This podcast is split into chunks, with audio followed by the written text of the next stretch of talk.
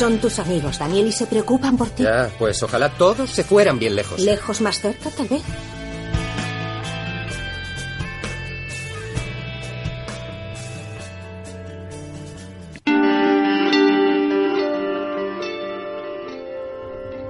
Muy buenas noches, curiosos y curiosas. Son las 9 y estáis a punto de escuchar un nuevo capítulo de Lejos más cerca desde Crea Radio. ¿Preparados?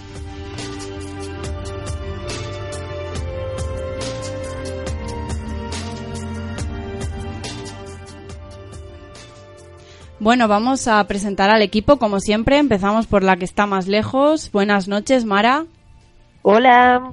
¿Qué tal estamos? Pues muy contenta, la verdad. Hoy tengo muchísimas ganas de hacer el programa, que es, yo creo, el más diferente que hemos hecho hasta ahora. Y el que más se nos va a ir de tiempo, segurísimo, porque tenemos una cantidad de información que queremos meter sí o sí. Además tenemos a Shana, que bueno, va a ser esto el, el no va más. Eh, bueno, mandar un saludo a Mara y a Patri, uy, a Mara, a María, María. perdón, a María y a Patri, que ninguna de las dos ha podido estar, así que bueno, un saludo desde aquí. Y luego ya nuestro equipo habitual, yo soy Bea, que el otro día se me olvidó presentarme. Y despedirte. y despedirme yo, vamos, como estoy en mesa técnica, me olvido. Y bueno, tenemos a nuestro equipo, como he dicho, a Ana y a Andrea. Buenas noches, chicas. Hola, buenas noches. Hola, chicas. Hola. Y bueno, por último, a nuestra ya colaboradora habitual, eh, Shana, ¿qué tal? ¿Cómo están? Yo muy feliz de estar aquí con ustedes otra vez. Bueno, y rodeadas de tanta felicidad porque porque sí me está me estaba haciendo gestos Ana, nada que sí lo iba a decir ahora, iba a Vale, decirlo vale. ahora.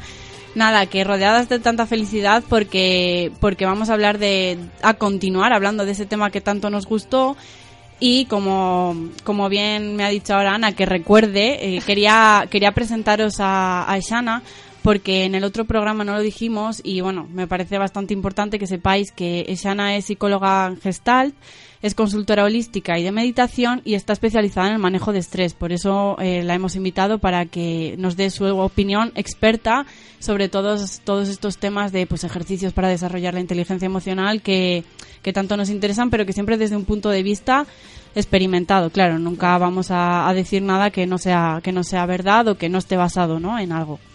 Y bueno, pues nada, ya sabéis, si escuchasteis eh, la última parte del programa de anterior, que, que vamos a hablar de cómo desarrollar exactamente nuestra inteligencia, es decir, de ejercicios y de terapias concretas. Así que bueno, vamos a comenzar.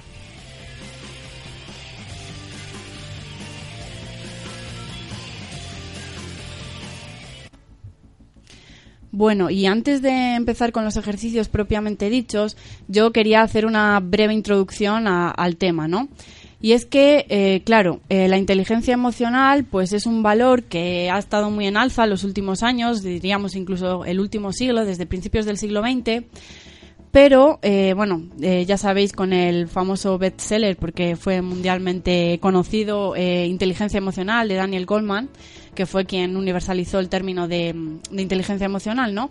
Bueno, como decía, eh, este último siglo pues ha estado en alza este término y se indicaba, numero- eh, se indicaba en numerosos estudios de numerosos psicólogos y, y demás que la inteligencia emocional es la base del éxito y de la satisfacción personal. Pero también queríamos apuntar que hay estudios más recientes que, que dicen bueno que hay profesiones eh, donde un exceso de inteligencia emocional puede ser contraproducente, es decir, que no siempre la inteligencia emocional te va a solucionar todos los problemas, digamos así llanamente, ¿no? Eh, pues por ejemplo oficios como, como ser médico, como ser científico, como, como ser contable, como bueno, ese tipo de oficios que, que requieren de, de habilidades lógicas, eh, pues si tú tienes una alta o muy alta inteligencia emocional, estamos hablando de coeficientes muy altos, no de algo medio, sino algo excesivamente elevado, pues puede ser contraproducente, porque una persona que necesita la lógica para trabajar en su día a día, si se está, si es muy sensible a expresiones faciales, al lenguaje corporal o a emociones de otras personas, pues son graves distracciones para, para su trabajo y su día a día, ¿no? tampoco hay que pasar del negro al blanco, como decía, ni es muy buena ni es muy mala, todo en su justa medida, ¿no? Como ya sabemos aquí en, en, psicología. Pues, por ejemplo, en, en situaciones en las que la inteligencia emocional puede ser muy útil, pues es, por ejemplo, eh, el, de los de los médicos, en los que saben, conocen, pueden ser más sensibles a las emociones de sus pacientes, algo intermedio, ¿no? Ni blanco ni negro, pero bueno. Eh, ¿Qué más cosas? A ver. Eh, pues nada, eso, la conclusión es que en ciertas situaciones la inteligencia emocional puede ser muy útil y en otras el coeficiente intelectual o la, inteligencia racional. Pueden ser ambas, una combinación también de ambas, ¿no? No tiene que ser ni mucho de una ni, ni mucho de la otra. Y luego otra cuestión que es que eh, realmente se puede mejorar la inteligencia emocional, porque hemos estado hablando que sí, que se pueden educar, se pueden desarrollar, pero ¿cómo, no? Bueno, pues eh, os, os, traigo cuatro puntos, cuatro consejos, cuatro recomendaciones muy breves, como siempre, que lo breves y dos veces, ¿cómo es? Breve, Sí, ah, sí, breves dos- y dos veces. Lo sí, breve es y bueno, dos veces Eso, bueno. exacto, Andrea, perfecto. Por eso, todo breve entra mucho mejor. Pues los cuatro consejos que os quería dar es que sí se puede cambiar y se puede desarrollar la inteligencia emocional. Pero hasta cierto punto, es decir, la capacidad de gestionar nuestras emociones y las de los demás no varía mucho, excesivamente eh, durante nuestra vida. Es decir, podemos mejorarla a través de ejercicios, pero siempre tenemos que tener una base. Y esa base, eh, según estudios que se han hecho, pues eh, factores determinantes suelen ser siempre la educación, los genes y las experiencias que vives durante tu infancia. Entonces, en base a, esa, a eso puedes desarrollarlo y puedes mejorarlo, pero siempre teniendo eso como base. No puedes cambiar de, de ser una persona nula eh, emocionalmente a, a ser súper inteligente emocionalmente. Que no, que no se puede pasar de un extremo a otro, digamos, ¿no? Eso sí, eh, la inteligencia emocional mejora con los años. El típico dicho que es que se madura con la edad, ¿no? Bueno, pues el- esa, esa madurez que nosotros hablamos llanamente es realmente la inteligencia emocional. Segundo consejo, que la ayuda profesional sí que da resultados. Hay un intenso debate acerca del coaching y de la formación en habilidades personales. Hay mucha, muchos. ¿Por qué es este, mm, por qué es este intenso debate? Pues porque hay muchos coaches que, mm, que sus estra- su estrategia es generalizar sus experiencias propias que, que les han cambiado a ellos la vida y la generalizan al resto de a sus pacientes. Es decir, em, extrapolan su experiencia personal a las de sus pacientes sin tener en cuenta pues las experiencias que han tenido sus, pacientes y que no tienen por qué ser las mismas. Bueno, para evitar este tipo de extrapolaciones que se hacen, em, existen estudios científicos que están realizados en, en decenas de voluntarios y que están probados. Tienen base científica, digamos, ¿no? Los buenos programas de formación, es decir, los buenos programas de formación, sí funcionan. No hacen milagros, pero sí que está demostrado que se puede mejorar la inteligencia emocional hasta un 25% de media. Y en el caso de habilidades sociales, que es una, una parte de la inteligencia emocional, se puede hasta un 50%. Eh, gracias a la plasticidad neuronal, que es el término que se utiliza en neuro- eh, los neurólogos para referirse a la capacidad que tiene el cerebro para cambiar a cualquier edad, es, de- es decir, para aprender, digamos, es posible aprender empatía y gestión emocional. Y como es posible, pues eh, la mejora puede llegar hasta el 35%. Es decir, hay posibilidades, tenemos esperanza. y, y luego, por último, que es imprescindible que alguien te proporcione una visión imparcial. Es decir, hay una investigación de la Universidad de Nebraska que demostró que la forma en que nos vemos a nosotros mismos tiene poco que ver con la forma en la que nos ven los demás. Y menos todavía si es un profesional esa persona, ¿no? Eh, es un fenómeno muy conocido que, que es que las personas en muchas competencias nos consideramos mejor de lo que realmente somos o en otras ocasiones incluso Peor, peor. ¿no? Tenemos una muy mala imagen de nosotros o muy poca autoestima y, y realmente no es así, realmente somos mejores de lo, de lo que creemos, ¿no? ¿Visteis el anuncio este que salió hace un tiempo de DAF en la, en- de la crema esta? Que el, eh, le pedían unas mujeres que mm, con un, ay no me sale la palabra, uno- una persona de estas que hace dibujo robot para la policía, dándole indicaciones, pues le ponían, ponían a las personas delante de él y le pedían que se describiesen para que lo dibujasen. Y luego hacía lo mismo otra persona que conocía a la persona que se había descrito antes y ponían los dos dibujos al lado y que siempre tendemos a menospreciarnos y a mm, como agrandar nuestro lo que consideramos que somos son fallos o una virtud. Si pensamos que tenemos la sonrisa bonita pues lo exageramos el triple. Y si pensamos que tenemos los ojos muy juntos por ejemplo también lo exageramos el triple. Entonces al final como que los dibujos que salían de lo que decía uno uno de sí mismo parecían casi caricaturas ya que nadie es así luego en la vida real como una caricatura. Bueno así como apunte. Sí, eso que estás comentando es muy cierto y por eso es tan importante que cuando quieres mejorar cualquier parte de tu vida, no nada más la inteligencia emocional, eh, tengas como el apoyo de alguien fuera de ti.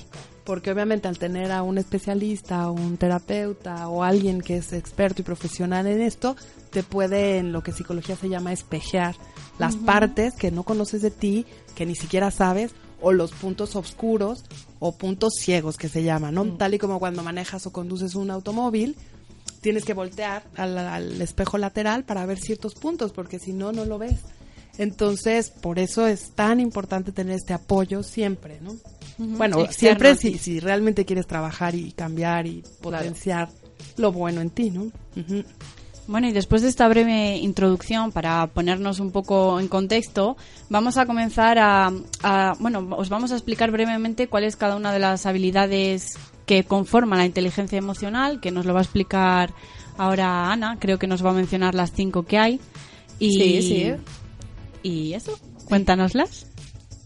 Bueno, como bien ha dicho Bea, antes de comenzar con los ejercicios para desarrollar cada una de las habilidades propias de la inteligencia emocional, tenemos que hablar, eh, bueno, hablar, recordar un poco eh, todo lo que hablamos el programa pasado para que no se nos olvide.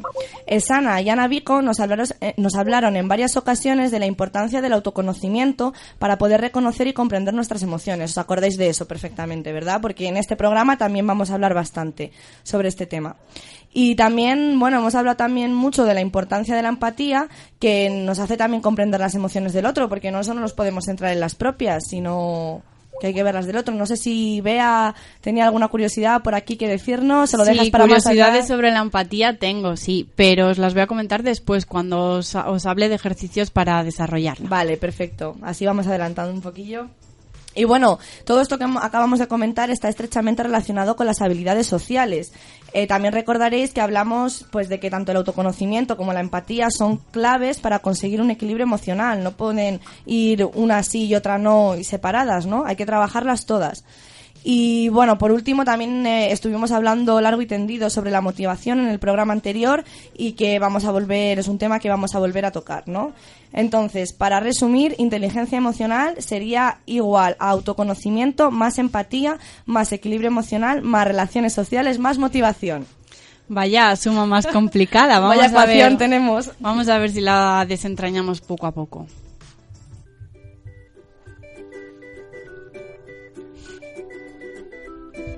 La canción feliz. Sí, estamos bailando todas.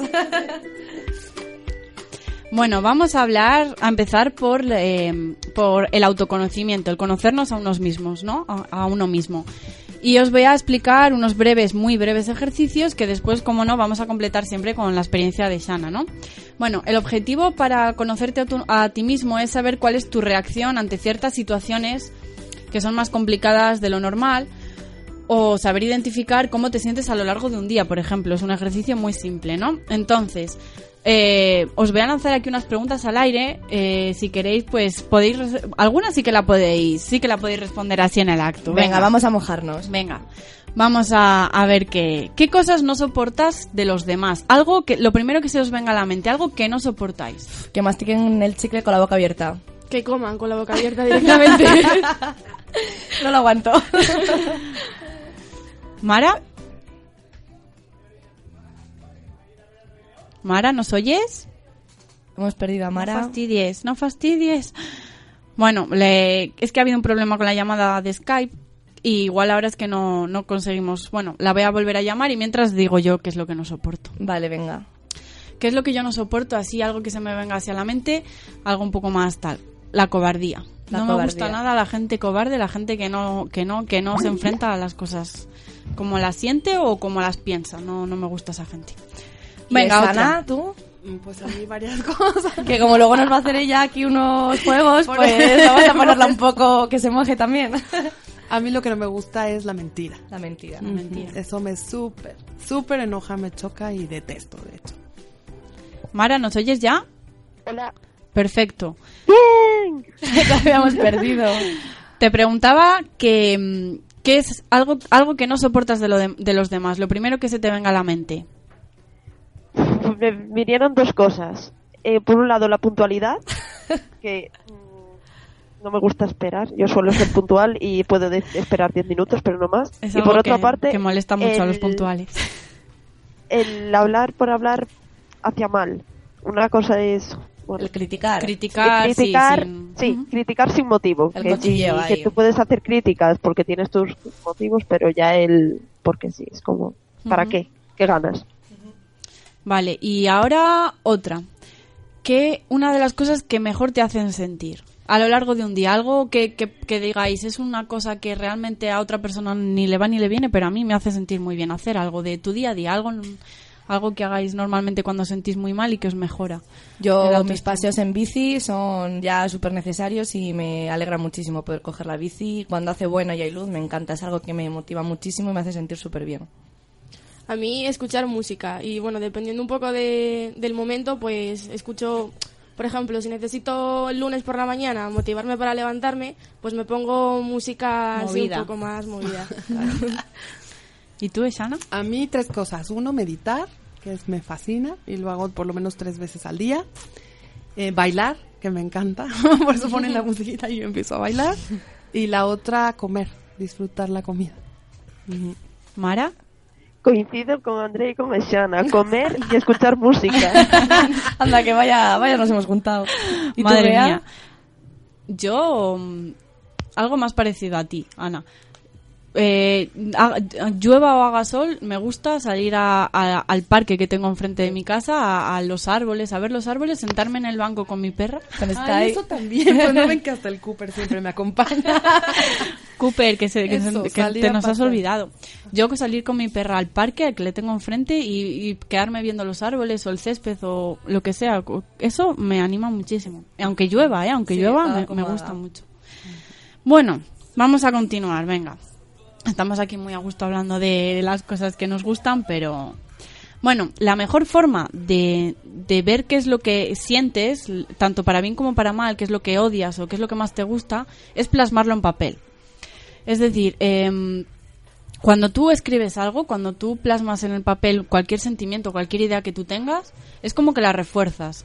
Y tú mismo em, te, vuelves más consciente de cómo eres, de qué sientes y, es como que lo haces más realidad. El hecho de escribirlo se vuelve realidad, no es solo un pensamiento, es como que lo refuerzas. Esa idea que tienes en tu mente la conviertes en realidad al escribirla. Entonces, eh, un ejercicio que es muy simple y que os invito a que hagáis todas en casa es eh, plasmar en papel, cogéis un papel en blanco totalmente, uno que os guste mucho, uno que os anime, porque sí que también he leído que no sirve, no sirve, por ejemplo, un cuaderno de estos eh, de, de notas sucias, de no, no, no, tiene que ser algo que os anime, un, yo que sé, un blog de notas con dibujitos o cualquier cosa, algo que, que, que os que os cause, que os, Cause. que os cause una buena sensación, ¿no? Que os anime. Y entonces tienes que empezar a, a escribir primero una lista de cuáles son tus emociones en, en ese momento, en el día. Pues hoy lunes 20, hoy jueves eh, 15 de mayo eh, me siento eh, feliz, alegre, preocupada, mm, angustiada, lo que sea, ¿no? Todos los sentimientos, una lista de sentimientos. En otra, en otra tienes que escribir, em, bueno, las emociones. Primero perdón. emociones y luego sentimientos, Exacto, ¿no? primero emociones y después sentimientos. En otra, los pensamientos, los más, los más llamativos de ese día, no en general de tu vida, sino de ese día. Vale. Pues ahora pienso que estoy preocupada porque tengo que ver cómo gestiono un problema con, con mi abuela, que se ha puesto mala, que tengo que ir a verla, por ejemplo. O cualquier problema de tu día a día, ¿no? Y después en otra, que es un pelín más complicada, son tus creencias. Tus creencias son un poco como los valores por los que tú te, tú te guías. Tú hacer, intentar hacer un factor mm, común de, de tus de cómo te comportas tú, de tus actividades en el día a día, ¿no?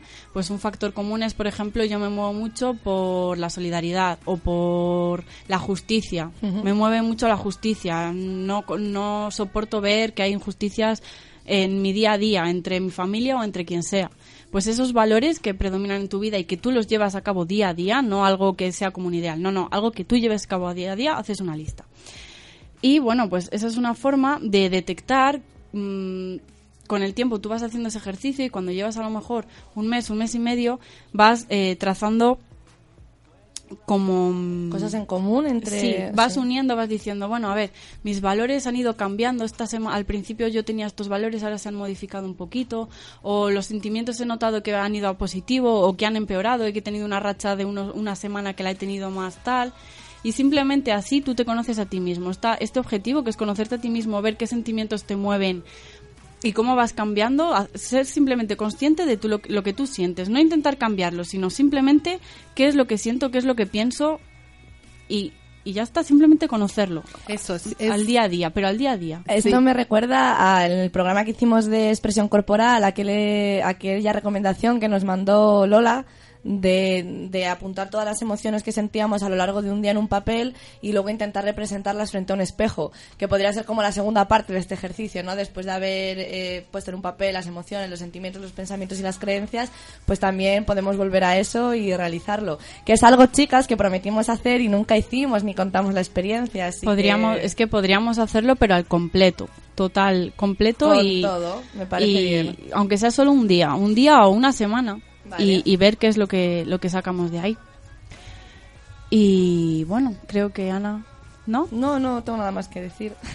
Vale, perfecto. Bueno, pues nada, eh, recomendaros eso, ese ejercicio que es muy simple, como habéis visto, pero que ayuda mucho. Yo, de hecho, lo he, lo he empezado a hacer y he descubierto cosas que, que digo, pero bueno, ¿por qué? Porque tú en tu día a día lo puedes pensar, pero a lo mejor cuando pasa una semana se te olvida por completo. Pero al tenerlo en papel y poder volverlo a leer y recordarlo, dices, ostras, es que yo llegué a pensar esto, yo llegué a sentir esto. Sí, es un poco como cuando tienes un diario de pequeña y lo lees después de unos años que dices, jolín, mira. Madre mía.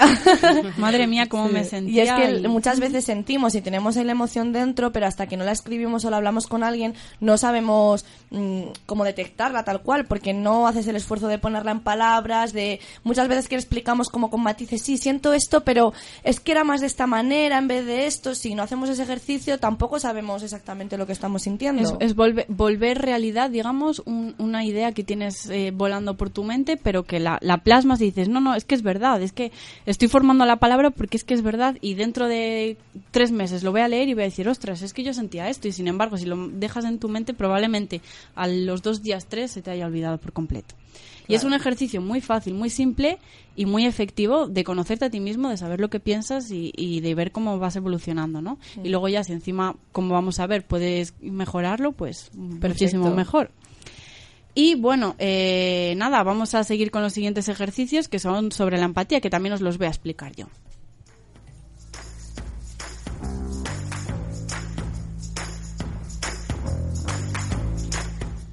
Bueno, pues vea, te doy paso, ¿no? Eh, nos vas, eso, de ejercicios para desarrollar la empatía, a ver qué nos cuentas. Ya me había cogido yo Ya, carrerilla, ya digo, venga, ya lo explico yo todo, ¿qué más da? Bueno, antes de, de explicaros unos, los ejercicios, igual que con el autoconocimiento, os voy a contar un par de, de curiosidades que son, ya veréis, son súper gracio bueno, graciosas en algún caso, o por lo menos para nosotras las mujeres. Y, y luego otra que a mí al principio me, me chocó bastante, pero bueno, os las voy a contar, venga. Sobre la empatía, ¿eh? ¿Sabíais que cómo se les llama a las personas que no sienten empatía hacia, las, hacia los demás? Y no vale mirar el guion. Me temo que María, nuestra compañera María, tendría la respuesta, pero... Una persona que no siente empatía hacia los demás, pero de manera extrema. ¿Se os ocurre algo, Isana? ¿No? ¿Mara? Mara leyó el guion ya. sí, es que... No, vale, está- estáis condicionadas. Vale. Yo Psicópatas. pensé es lo que te decir. Yo pensé varias, desde insensible, desde psicópatas, desde hijo de... ¿Me entiendes? Por eso me quedé callada. Pero sí, psicópatas, obviamente, psicópatas, o sea, lo que con nosotros conocemos, claro, que también está deformada esta, este, esta idea de psicópata por los, las series, ¿no? Y las películas que vemos, que un psicópata siempre es un asesino. Y no, Y la psicopatía, siempre. la psicopatía no tiene por qué ser agresiva, pero es que la- las personas que no sienten empatía hacia los demás se llaman psicópatas y es que está, o sea, es, es un hecho, ¿no? No, no es que, que lo llamen así las películas o las series de, de Hollywood, por ejemplo. Bueno, pues ¿por qué, qué les pasa a los psicópatas? Que ellos no pueden empatizar. Por eso su interacción con los demás es simplemente un fin para conseguir sus objetivos y por eso muchos de los asesinos tienen esa esa mm, esa mm, insensibilidad. esa insensibilidad, sí, es como la bueno, ¿no? De no... no, de no sentir nada, de no sentir pena, de no, sen- de no tener, sentir remordimientos, porque para ellos eh, matar a alguien es, el- es el fin para conseguir un objetivo más allá que en cada en caso de cada uno, pues sea lo que sea, ¿no? Se calcula que un 1% de la población es psicópata, que es, Es muchísimo. es muy alto. Somos 6 millones y pico de personas en el mundo, 6 mil millones de personas. Imagínate un 1%, o sea, es que tenemos que conocer a alguien sí o sí. Como os decía, psicópata no es sinónimo de asesino, ni siquiera de agresividad, no tienen por qué ser agresivos. Simplemente, eh, normalmente son, son amables, su conducta es amable, pero no nunca muestran sentimientos de culpa o, ansiedad, o sus relaciones de amistad suelen durar muy poco porque no se ponen en el lugar de la otra persona y cuando toca esa reciprocidad de, bueno, yo te doy, pero tú me das, pues ellos no, no funcionan. Entonces, pues no suelen, suelen ser personas amables, pero que no, no mantienen esas relaciones de amistad muy largas, ¿no? Son egocéntricos y no son conscientes de las consecuencias que tienen sus actos en, en los demás. Claro. Otra curiosidad.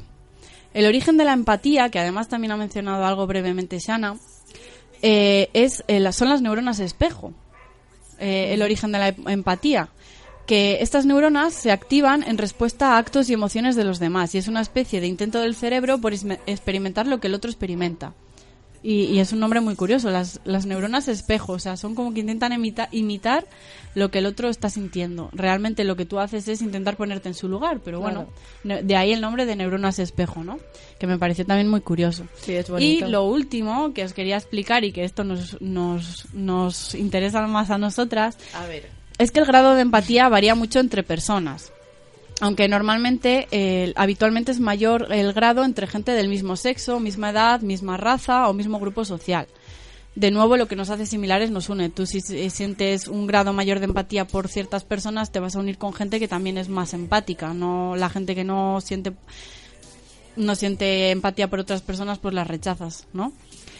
Vale, eh, está, aquí viene la curiosidad, está demostrado científicamente que las mujeres somos más empáticas. Sentimos más empatía. ¿Por qué? ¿Y por qué? Os voy a explicar. ¿Por qué? Porque evolutivamente las mujeres necesitábamos entender mejor qué significaban los gestos y los lloros del bebé. Entonces, eh, nuestras habilidades sociales y nuestra empatía está más desarrollada porque siempre eh, hemos intentado ponernos en lugar de otras personas, entre otras de nuestro hijo, ¿no? De nuestro, de nuestra familia. Y las mujeres está, está comprobado que un hurra por nosotras. Hombre, yo creo que se veía, ¿no? Y además de esto que comentas, que sí, eso científicamente está súper, súper comprobado, era también para esta parte de so- sobrevivencia o supervivencia de la especie. Se iba a cazar en la época de los cavernícolas, ¿no? Se iba a cazar y entonces podía morir, ¿no? El- los hombres o los que iban a cazar o recolectar pescado o no sé, lo que hicieran para sobrevivir y comer. Y la mujer se quedaba en la villa o en la cueva o en donde vivieran y entonces tenía que, a lo mejor se quedaban unos niños sin papá o sin mamá y tenían que empatizar porque cada niño era diferente, ¿no? Entonces esta capacidad de poder entender a incluso las mamás a los y si tienes cinco hijos, tres, los que sea, cada hijo tiene una personalidad diferente. Entonces, ustedes vean con sus hermanos o sus hermanas y así, o primos, son súper diferentes entre sí, aunque sean los mismos padres. Entonces, la mujer que era la que lo amamantaba, lo cuidaba, todo, pues obviamente tenía que tener esta capacidad. Eso por un lado. Y en la parte, como en el oriente, en la parte más como sutil, tiene que ver con dos cosas. El hombre tiene como más característico en él como esta energía solar, se llama, que es energía expansiva o es energía que sale, que es hacia afuera. Y la energía de lo femenino es hacia adentro. Entonces recibe, como que la energía masculina da, hace, se mueve, va hacia afuera, como el sol, como los rayos del sol. Y la energía femenina es recíproca, digo, perdón, eh, recibe, receptora. La palabra que estaba buscando era receptora. Es como la luna, la luna brilla no hacia afuera. Nunca dibujamos una luna como brillando con rayitos, sino nada más la luz así blanca. Incluso, fíjate cómo hasta nuestro cuerpo físicamente es diferente de los hombres y las mujeres. La- nosotras, nuestros genitales, toda esta parte es interna, está dentro, ¿sabes? O sea, para cubrir al bebé, para gestar, para muchísimas cosas. Y los genitales del hombre son hacia afuera.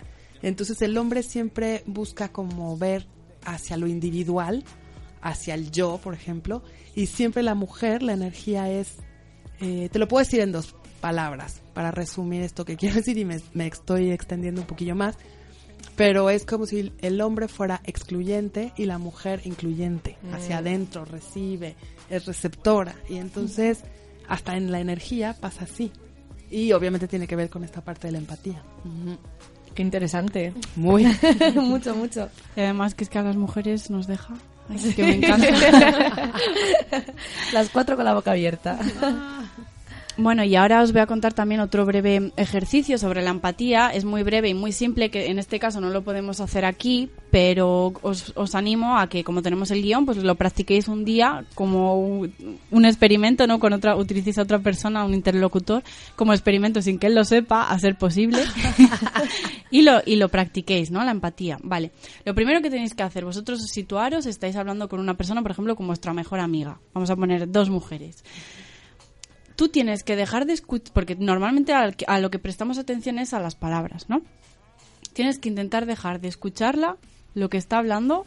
a- Que ella siga hablando. Sí, sí, por supuesto. Vale. Tú mentalmente decir, mm, voy a dejar de prestar atención a sus palabras y lo que voy a hacer es fijarme en su tono de voz, en su postura, si está eh, hacia adelante, que quiere decir que está como más convencida de lo que está diciendo, si simple o si está hacia atrás y está con los brazos eh, tapándose el regazo, por ejemplo, que es como un signo protector porque pues porque está contándote algo que es muy mm, Personal muy per- sí, muy personal, se siente un poco desprotegida, entonces está con el regazo tapado, bueno, así, ¿no?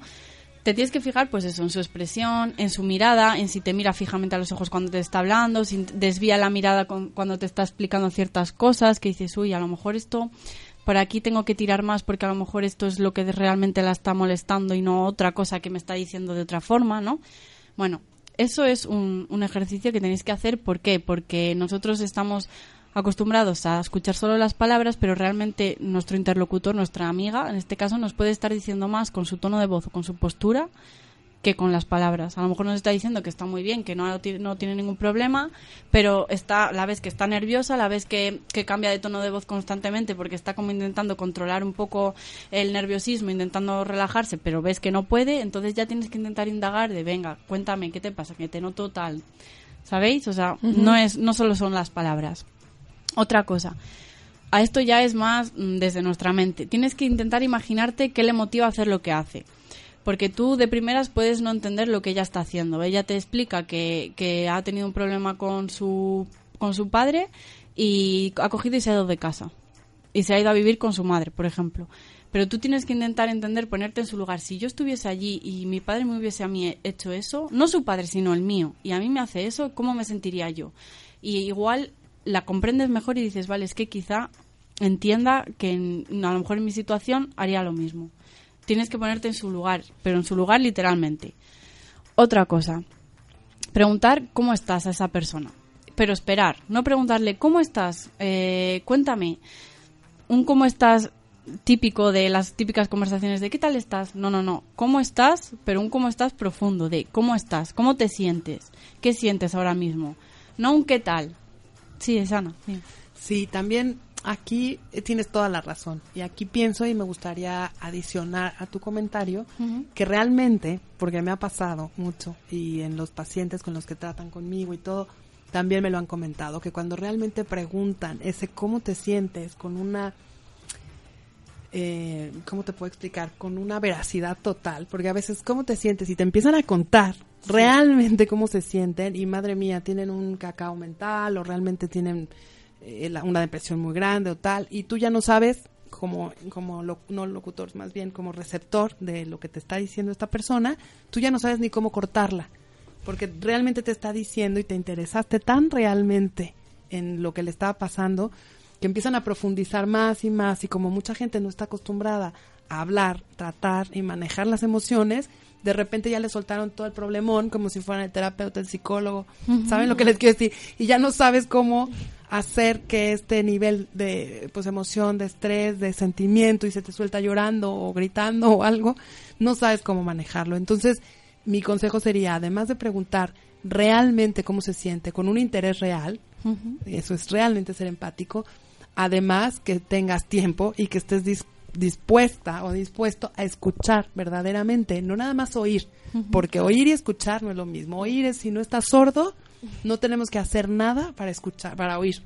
Pero escuchar es poner atención con todos tus sentidos. Justamente como hablábamos la, la vez pasada, de que no nada más es con el sentido de la vista, del olfato. Yo te escuchaba a ti y decía, estaba pensando justo, no nada más es escuchar con los oídos, sino hasta oler a la persona. A veces, en el buen sentido, no vas a poner ahí a olerte.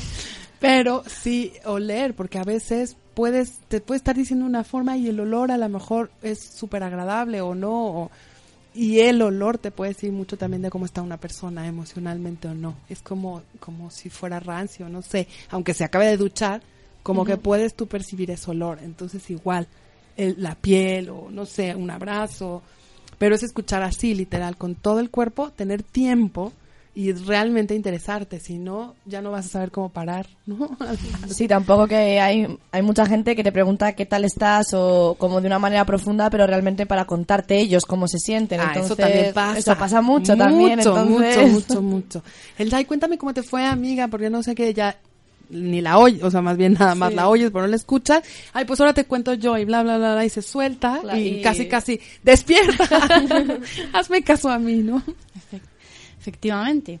Y ya por último, eh, os quería comentar el, el- el último paso de este ejercicio, que sería no exponer tus conclusiones. Es decir, em, no decirle cuando él termina, cuando tu amiga termina de hablar y de contarte tu problema, por ejemplo el de que se ha ido de casa, no decirle, em, bueno, pues yo pienso que tendrías que hacer esto y tal, y aconsejarla y como sermonearla, sino que tienes que intentar evitarlo, por lo menos eh, lo máximo posible, dejarla entrever que tú la entiendes perfectamente, ponerte en su lugar y decirle así, yo te entiendo perfectamente, entiendo que tú en tu posición hayas hecho esto, mm, como apoyarla y no sermonearla. Por lo menos no al principio. A lo mejor cuando te lo cuente otro día, que te lo contará si no la has sermoneado y si no ve que, que te dice, joder, es que me, te he contado esto, me vienes aquí como si fueses mi padre a echarme la bronca o a decirme, ¿para qué haces eso? O, ¿no? A sermonearla, vamos. Pues ella no se va a volver a abrir, pero si tú la das pie a que te lo siga explicando, a que siga profundizando en ello, cuando hayan pasado un par de días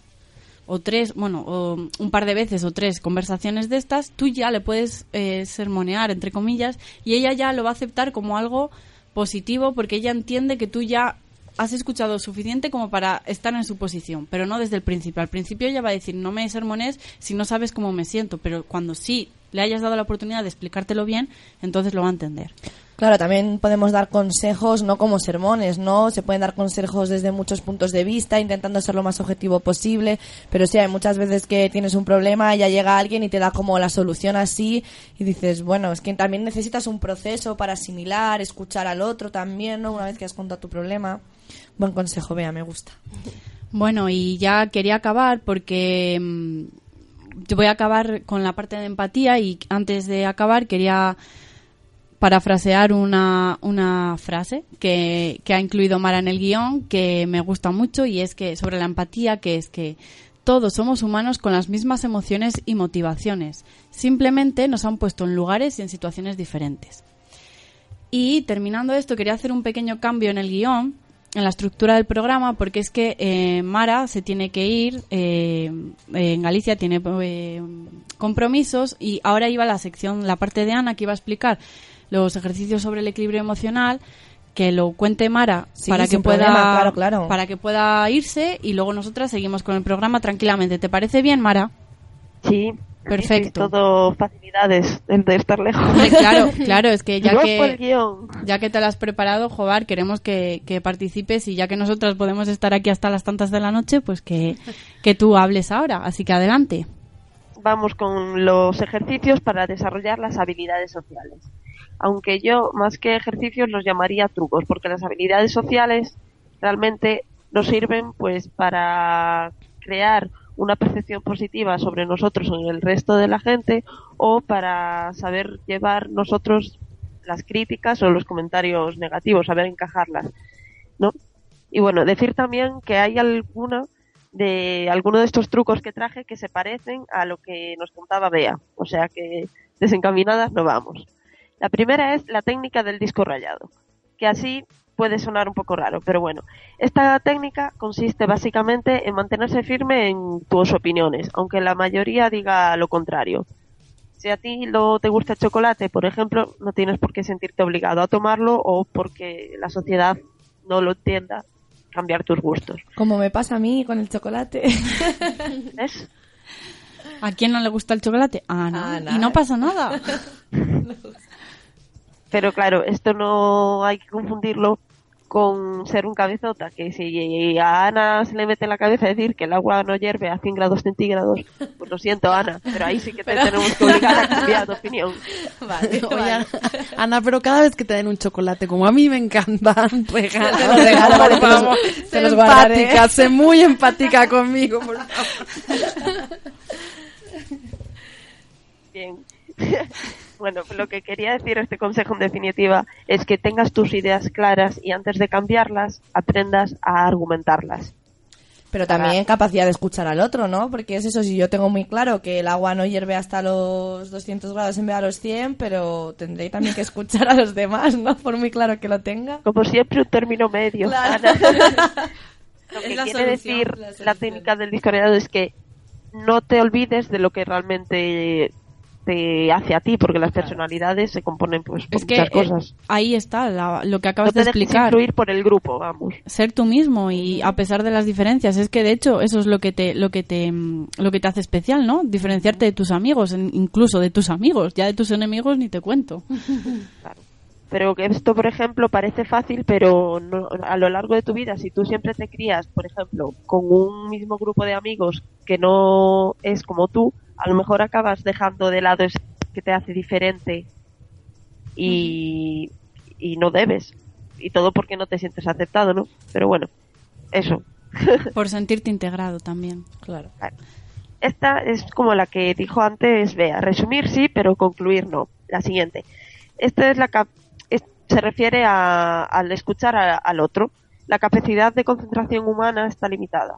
A 20 minutos, después nos descolgamos un poco de lo que nos están contando, después volvemos y es fácil de perder el hilo. Sin embargo, cuando vemos que una amiga o un amigo se está liando muchísimo para contar algo, no se puede cortar o resumir. O sea, decir, bueno, eh, lo que te pasa a ti es esto, esto y esto. No, mejor es resumir lo último que hemos escuchado para que él complete esa parte que a lo mejor no estuvimos tan atentos y así intentar ayudarlo. Eso es un truco como cuando te pierdas, haz esto. Una guía para ser También, una guía para ser. buen amigo. Otro truco que os traigo es el de neutralizar la ira.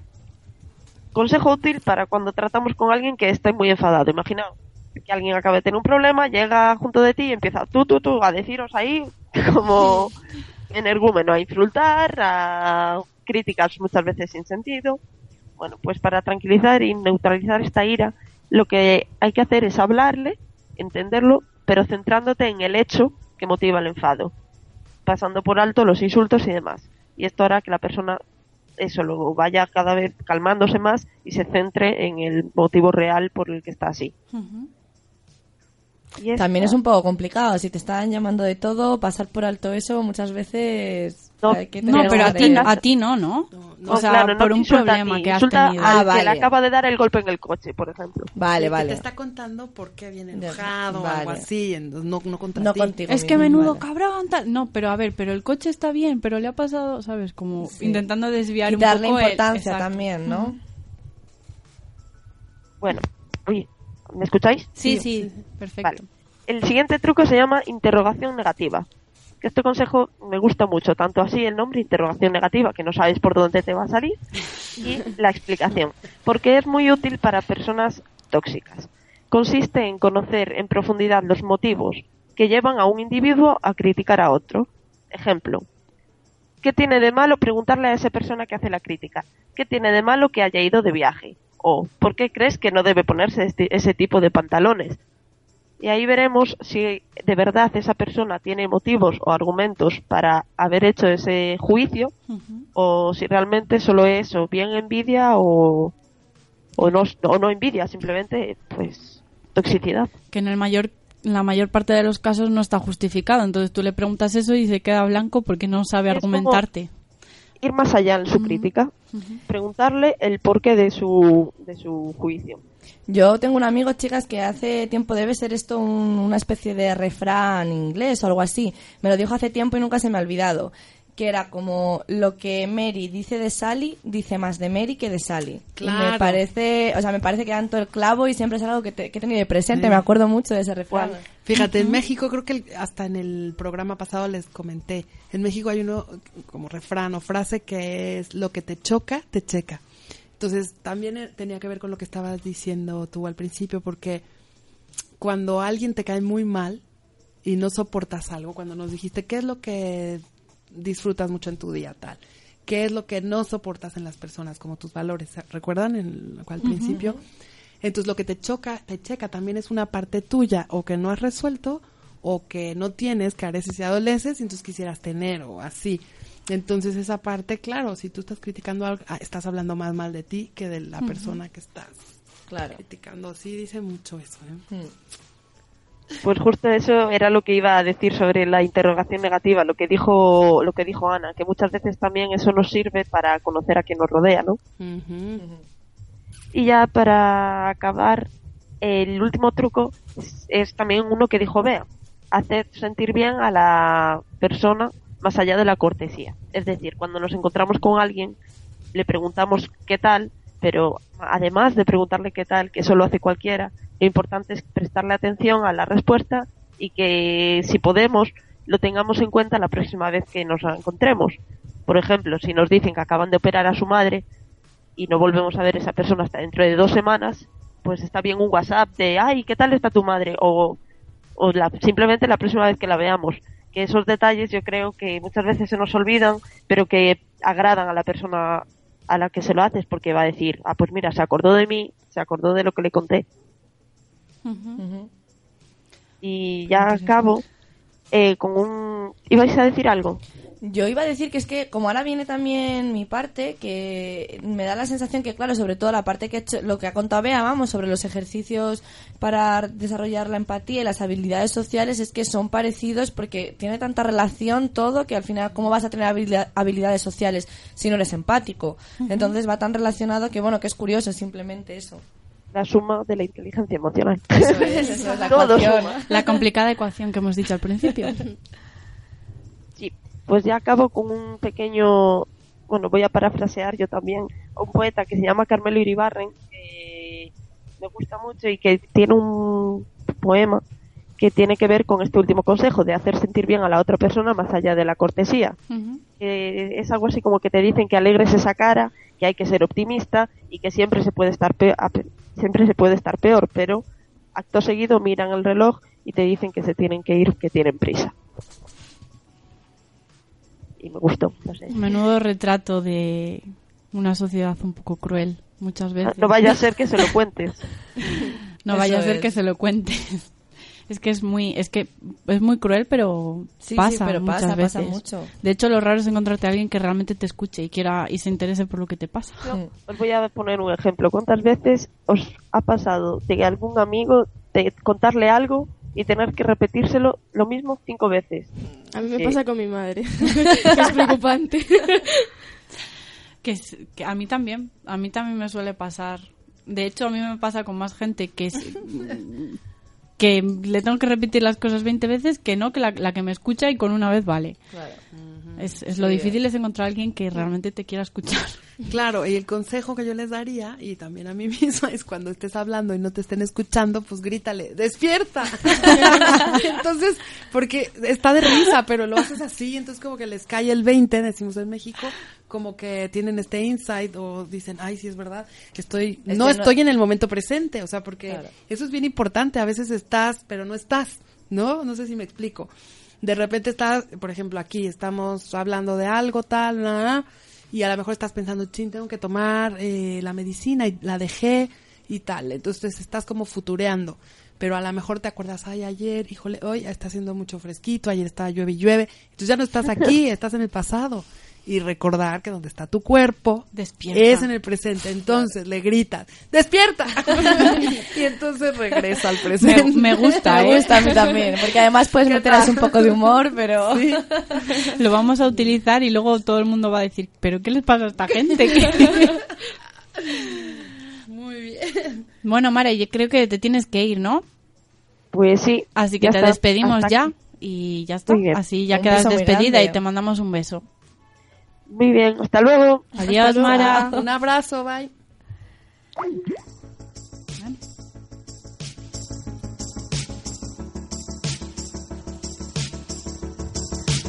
Bueno, pues ahora ya después de este cambio de guion os traigo yo unos ejercicios para desarrollar el equilibrio emocional.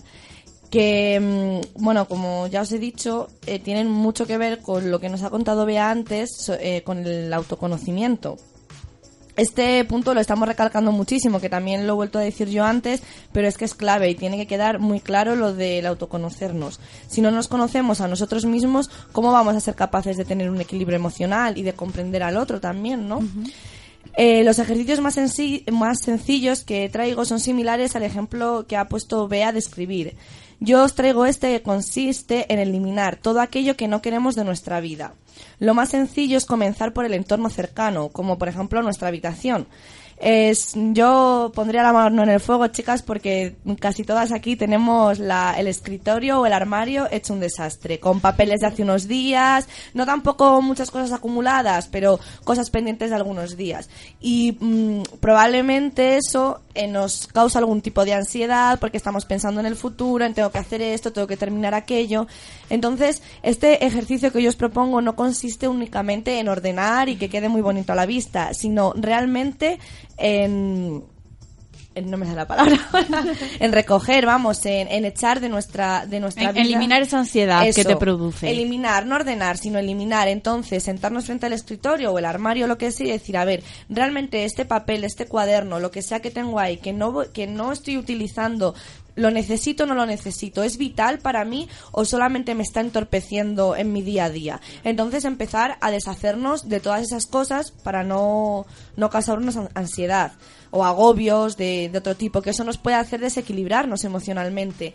Luego, bueno, esto es como lo más sencillo, ¿no? Empezar por el escritorio, el armario, luego esto pues se puede llevar al tema, al hecho de los estudios, del trabajo, pues plantearnos si realmente estamos trabajando en algo que queremos, estamos estudiando lo que queremos hacer, estamos, nuestra pareja es con la que queremos estar. Claro, esto son cosas muy complicadas también, llegar un día y decir, "Hmm, a ver, mi pareja, ¿qué opino sobre ella? Le vas a decir despierta.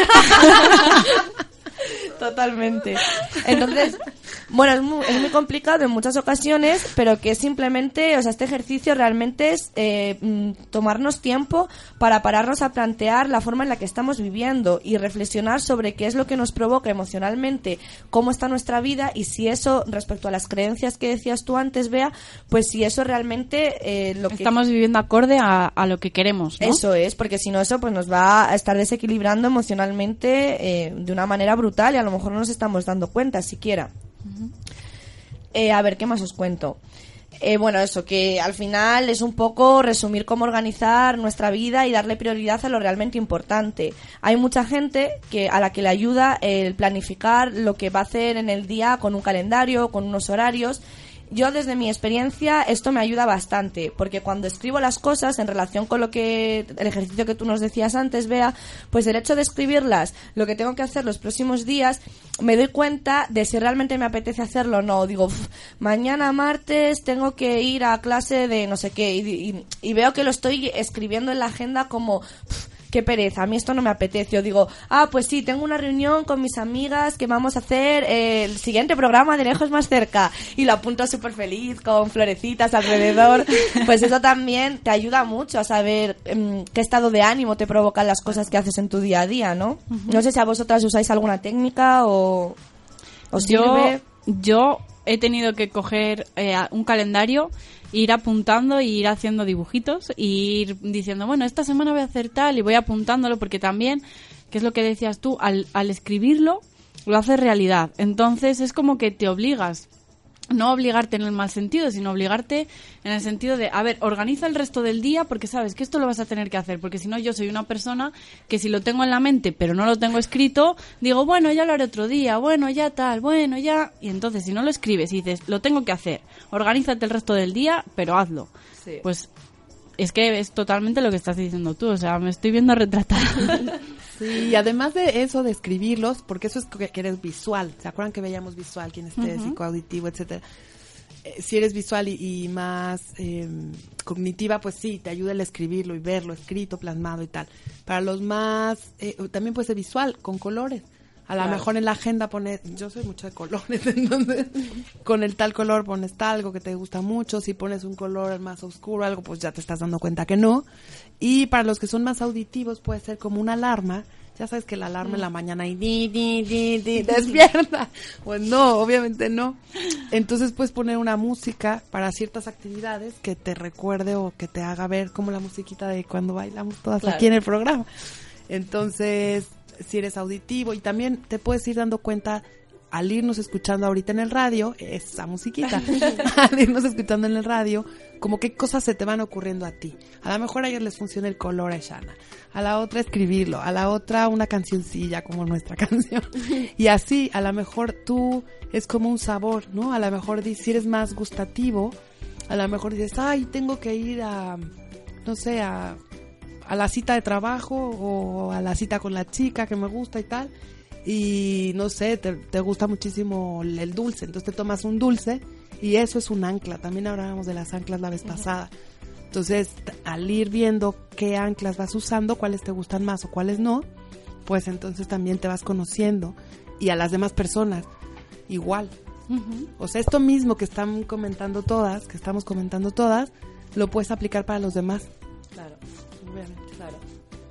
Me parece, bueno, me parece eso muy interesante. Y así, claro, yo lo que iba a comentar también es que yo me hago muchos horarios y siempre tengo listas, pero el problema es que no soy nada puntual, con también lo que ha dicho Mara antes, Claro. entonces al final, para mí sé que algo que me desequilibra emocionalmente es el hecho de que me apunto lo que tengo que hacer en un día, pero como voy con retraso siempre, eso me causa agobio y me empieza a entrar ansiedad y digo, ay, que no me da tiempo, entonces desde mi, yo creo que tengo que ser más realista, por ejemplo, a la hora de, vale, ¿qué, qué capacidad tengo para hacer en un día estas cosas y para no causarme esa ansiedad que a veces sí que me ha llevado a pasar malos momentos. Y, mm, y bueno, ese otro ejercicio que recomiendan mucho, que he leído por muchos sitios y me lo ha comentado varia- varias gente, es eso, el practicar la puntualidad, que hablaba antes Mara de eso, de que la desespera mucho que la gente no sea puntual, pero el ser puntual, si todos fuésemos puntuales no nos estresaríamos. Claro, el problema es que si tú eres puntual y yo no y me tienes que estar esperando media hora, pues te va a dar lo mismo pero el empezar las cosas a la hora, igual que el comer a una hora fija, eso te estabiliza mucho también porque te ayuda a ser regular y a tener esa especie de, calendario de tu vida, ¿no? Por así decirlo. Y, y bueno, en relación con esto eh, es muy importante el autocontrol, pero que esta parte nos la va a contar Andrea, ¿verdad? Sí.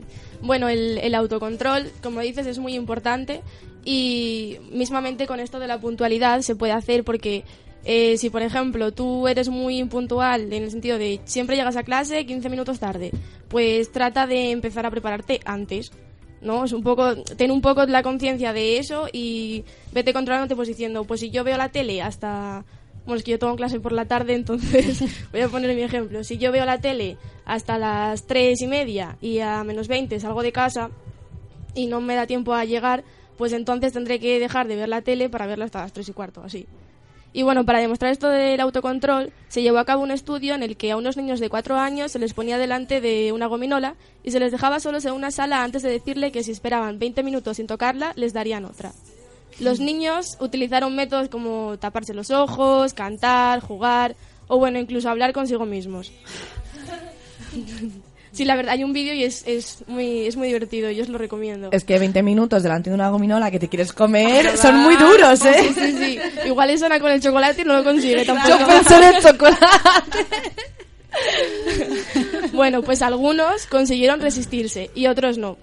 Este estudio, al cabo de unos 12-14 años, continúa haciéndose, o sea, se continúa haciendo un seguimiento sobre los que habían sido sometidos a, sometidos a él y se demostró que los que fueron capaces de reprimir sus, sus impulsos eran socialmente más competentes, afrontaban mejor las frustraciones de la vida y eran más responsables. En cambio, los que no, mm, pues eran en estas habilidades eran un poco no, no lo conseguían. De hecho, mm, eran más propensos a tener estrés y a, a acabar en discusiones. Entonces, bueno, sobre esto del autocontrol hay muchísimas técnicas, pero yo quise hablar de, de lo que es un poco la, la más común, que es la, la técnica de la tortuga. Y esto es la historia de una tortuga que se prepara para dibujar y cuando tiene todo colocado y listo, pasa otra tortuga y se lo tira. La tortuga está muy enfadada y en ese momento solo se le pasa por la cabeza insultar o agredir a la otra. Que bueno, esto es también lo que nos podría pasar a nosotros si tenemos algo muy bien preparado y viene alguien y nos lo destroza, ¿no? Pero antes de dejarse llevar, la tortuga lo que hace es se mete dentro del caparazón y cuenta hasta 10. Esto que nos dicen de cuando te enfades, cuenta hasta 10. Vale, después respira y cuando ya está más tranquila, piensa en cómo se siente y por qué se siente así. Y entonces es cuando ya cuando está calmada y piensa el cómo se siente, por qué, busca una solución. Con esto, bueno, pues quiero decir que cuando estamos furiosos por algo, no es bueno actuar sin pensar previamente, ya que en ese momento de enfado todo lo que se nos pase por la cabeza no será bueno ni para nosotros ni para la otra persona que nos hizo estar así. Y bueno, si practicamos esta técnica, pues eh, hará que nos sintamos más felices y que nos relacionemos mejor con los demás. Es por esto que, bueno, perdón, di. No, nada, que digo, estaba pensando, es que es muy fácil decirlo, Pero hacerlo... pero es que cuando alguien, porque bueno, un enfado de que te digan algo que no te gusta, pero bueno, lo puedes controlar más o menos, l- le miras fijamente y tú estás pensando, vale, no piensa igual que yo, pero no pasa nada, no pasa nada, relájate. Eso vale, es fácil, pero cuando alguien te, te, te hace daño de verdad, súper difícil contar hasta 10.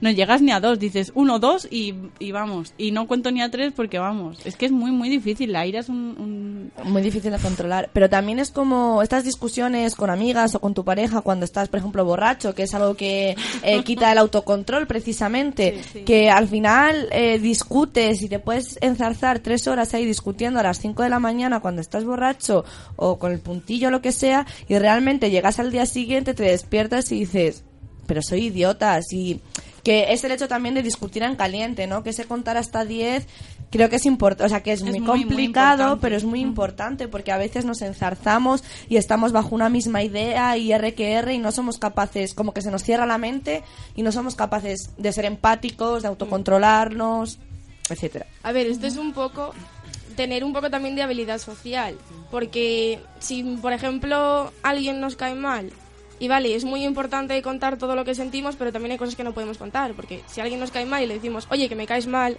pues no vamos a conseguir nada. O sea, un poco contraproducente. de hecho, nos vamos a sentir mal nosotros mismos, excepto los psicópatas. y bueno, el autocontrol es muy importante para evitar situaciones de malestar emocional como el estrés o la ansiedad. Así que bueno, ya sabéis, si queréis tener un Contar buen hasta equilibrio- 10, chicos, contar hasta Exacto. 10. ¿Tú, Sana, tienes alguna otra técnica para el autocontrol? Estaba- me estaba acordando de un señor que estaba uno, dos, tres. y, y volvió a empezar. Uno, dos, tres. Tenía que contar hasta 100 Seguro en vez de hasta hasta 10. 100. Bueno, pero lo de contar es mental, ¿eh? No. Es que este señor lo estaba haciendo, estaba yo en la panadería, eso fue aquí en España. Estaba en la panadería y entonces no, la- no le hacían caso, no atendían y estaba uno, dos, tres. Entonces me, me acordé ahorita y dije, esto además era técnica de hágame caso, por favor. Madre mía. Bueno, pues terminando así un poco con lo que nos ha contado Andrea, que ha terminado hablando del estrés. ¿Os acordáis que en el programa anterior también, precisamente yo, os hablé del estrés en relación con todo el tema de la publicidad, las películas, las expectativas, el estrés, ¿no? Un poco en la gran ciudad y, y estas cosas. Pues un ejercicio también que es súper bueno para el equilibrio emocional es una, vamos, es algo súper simple, pero que es que es súper necesario y es el contacto con la naturaleza, que nos ayuda a pensar, a reflexionar sobre nuestros sentimientos, emociones, nos da un espacio de calma en el que poder hacer todos esos ejercicios de autoconocimiento, de autocontrol, de mm, todo lo que hemos hablado anteriormente, ¿no?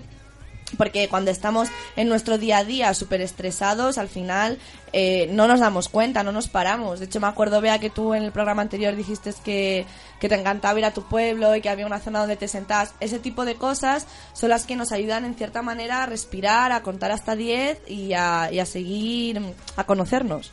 Para mí, no sé si personalmente o si veo que es más común de lo que, de lo que me parece, a mí la naturaleza es sinónimo de paz. O sea, ya no mi pueblo, sino, como os he dicho, el parque de enfrente de mi casa, cualquier sitio, cualquier sitio que tenga algo de verde, algo de plantas, algo, no sé, agua, me transmite una tranquilidad que es que te calma consta- te- en el momento. O sea, en el momento te, te calma. Te Por lo menos a recomiendo, mí. te recomiendo Asturias.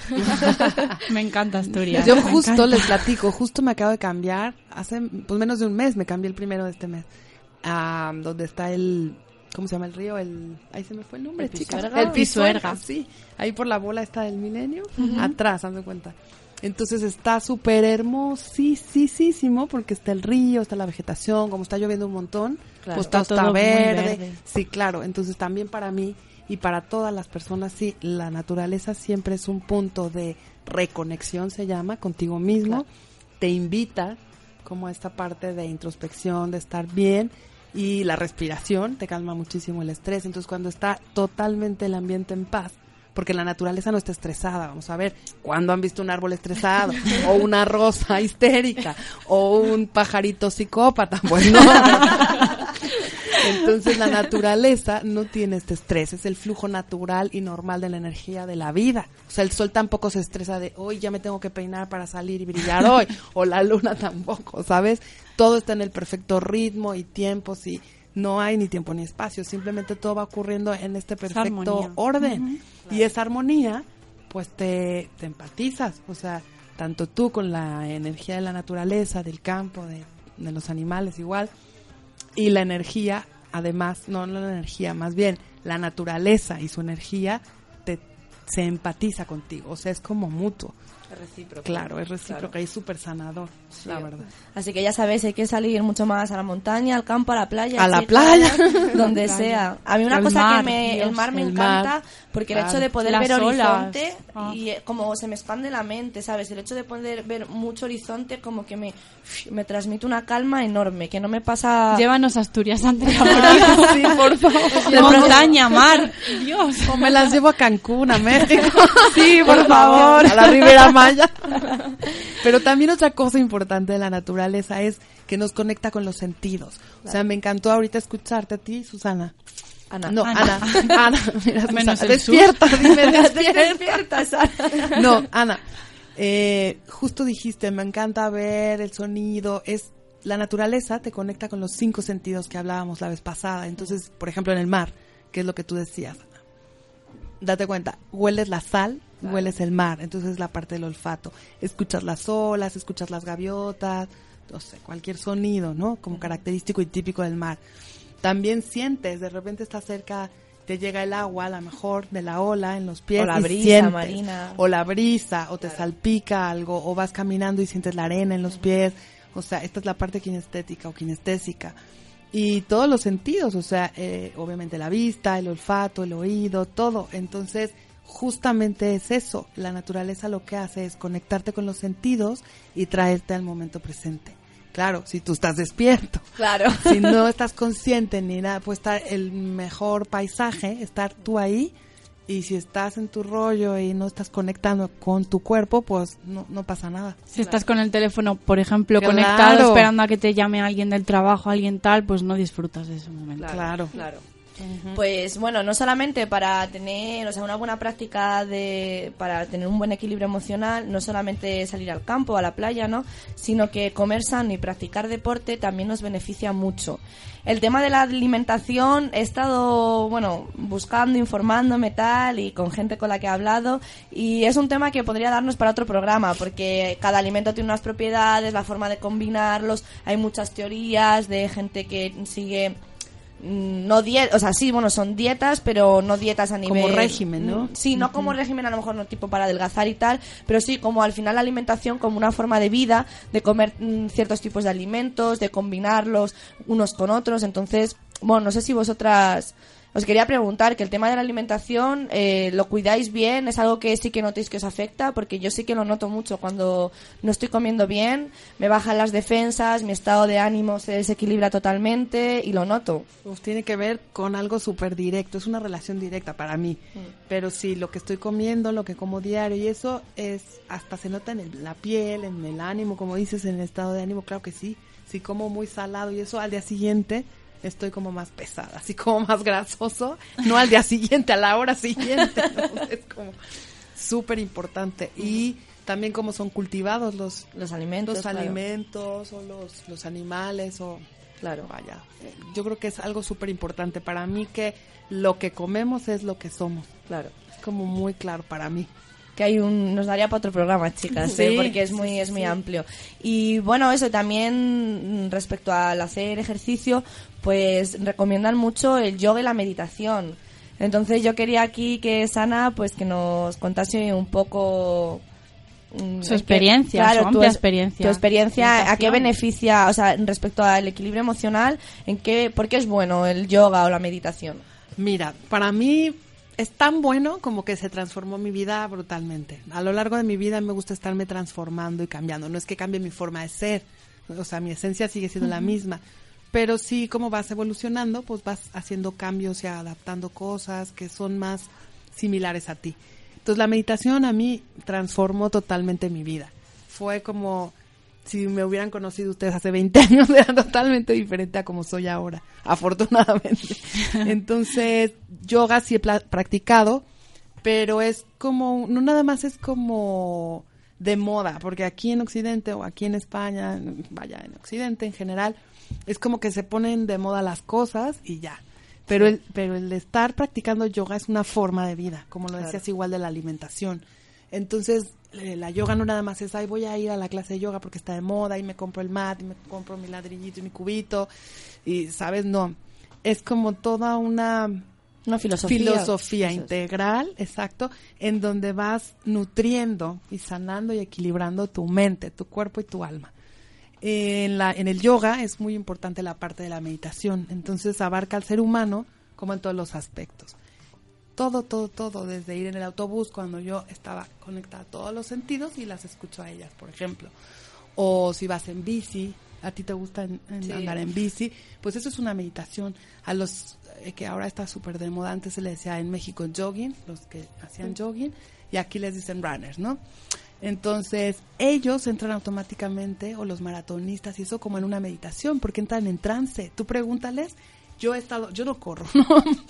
Y, pero he estado con, con muchos amigos que sí son runners y me, me platicaba su experiencia y yo decía, "Ay, lo que les está pasando es en realidad que entran en un estado de meditación profundo y entran en un trance porque me decían, es que a veces yo ya ni siento mi cuerpo y se está moviendo solo y siento que voy flotando. Y entonces he sentido y experimentado momentos de expansión de conciencia que así me lo han dicho y eso se siente cuando meditas. Entonces, cuando yo he llegado a la conclusión de que cuando hacemos algo que amamos, que pierdes la noción del tiempo y eso estás tan conectado con tu ser que en ese momento es una meditación y éxtasis te puedes perder como que desapareces tú y ya nada más te conviertes en todo. No sé si les ha pasado a ustedes. Con algo que disfruten mucho. Hasta hacer el amor también o sea, desapareces y wow no eso también es una meditación. Que bueno, me parece todo lo que has contado súper interesante. Dan ganas también de meterse en todo este tema y que nos cuentes mucho más, muchas más experiencias, ¿no? No sé, chicas, ¿qué habéis meditado alguna vez? ¿Habéis.? A ver, yo creo que todas en algún momento sin, sin saberlo lo hemos hecho. Eh, ya sea pues en tu caso a lo mejor yendo en bici tranquilamente dando un paseo un día soleado que vas a la orilla del río, por ejemplo, o en mi caso yendo con mi perra dando una vuelta por la montaña o por la playa y en el caso de Andrea pues supongo que en Asturias seguro Sí. allí dando un paseo, cualquier cosa. O sea, que yo. Lo que pasa es que es inconsciente. O sea, tú no sabes que eso es realmente meditar, ¿no? Claro. Luego viene Shana, nos lo cuenta y decimos, pues Ah, mira. tenemos que hacerlo más a menudo. Pues sí, la verdad. Bueno, pues entonces ya sabéis, para un buen equilibrio emocional, salir al campo, uno de los consejos, hacer deporte, meditar y alimentarse bien. Y por último, os traigo algo muy breve porque nos hemos alargado un poquito, pero lo hablamos en el último programa al final y no queríamos dejarlo pasar por alto. Nos habló Ana Vico y era de eh, lo que, algo que llamábamos PNL, que es la programación neurolingüística. Os lo voy a recordar un poquito brevemente y si tenéis algo que comentar. Eh, la programación neurolingüística sostiene que hay conexión entre los procesos neurológicos, el lenguaje y el comportamiento que aprendemos mediante la experiencia. Quizá esto os haya sonado un poco raro de primeras, pero es súper fácil. La programación neurolingüística define la realidad como una invención, es decir, como una construcción psíquica y no como un descubrimiento de algo que ya está. El ser humano eh, opera en el mundo pues a través de representaciones, de modelos, de mapas y por supuesto a través del lenguaje, que al final no es más que una representación mm, de todo lo que vemos, lo que sentimos, etcétera. Entonces, estas múltiples formas en las que representamos el mundo son las que determinan cómo percibimos las cosas y qué lecciones tomamos. Esto es la teoría de la programación neurolingüística, ¿no? Un poco. Entonces, eh, bueno, también el ser consciente de la manera desde la que hablamos y desde la manera en que representamos el mundo eh, nos puede ayudar también mucho a comprendernos, a comprender el mundo, a comprender al otro y a eh, eh, comprendernos a nosotros mismos. Entonces, un poco vea lo que decías tú antes de, bueno, ya no sé si era Bea o quién era, tengo un jaleo, de mirar a la otra persona y fijarse qué nos dice con el lenguaje corporal, eh, pues también con el propio lenguaje. No todas aquí estamos cinco y no hablamos de la misma manera. Cada una se expresa de una manera, elegimos unas palabras y eso son formas de representación del mundo o de los sentimientos. Entonces, bueno, no sé si es Ana, tú no sé si tienes alguna experiencia con la programación neurolingüística que sea yo estoy certificada por la Asociación de ah, Programación Neurolingüística y la ocupo pues, desde hace muchísimos años, tanto en mis relaciones interpersonales como en las terapias individual y grupal y en todo. Mira, simplemente hasta con mis sobrinitos que están en México. Tú en, en esta programación neurolingüística tú puedes detectar si te están diciendo mentira o no. Claro, si ya saben el tip que les voy a dar, pues ya, obviamente no. Pero muchas veces los ojos, por ejemplo, según para donde volteas, si es, ¿se acuerdan que el primer programa les decía yo que el lado derecho era toda la parte eh, masculina o la parte analítica que correspondía a la parte izquierda del cerebro y viceversa con lo femenino y así, pues haz de cuenta que si tú volteas hacia acá, es que a lo mejor ponemos en el cuando compartan lo del blog y todo este rollo, eh, como una esquemita de los ojos y hacia dónde volteas. Si volteas del lado derecho estás construyendo algo porque es la energía de hacer, de crear. Si volteas hacia el lado izquierdo es más como que estás recordando, trayendo o buscando información. ¿no? Entonces, cuando voltean hacia el lado derecho de ellos, del interlocutor, entonces es básicamente eh, como que están inventando algo, ¿no? ¿Cómo te fue en el cine y no fue al cine? Y tú ves que voltea hacia la derecha, como estoy volteando hacia arriba, está pensando qué inventar.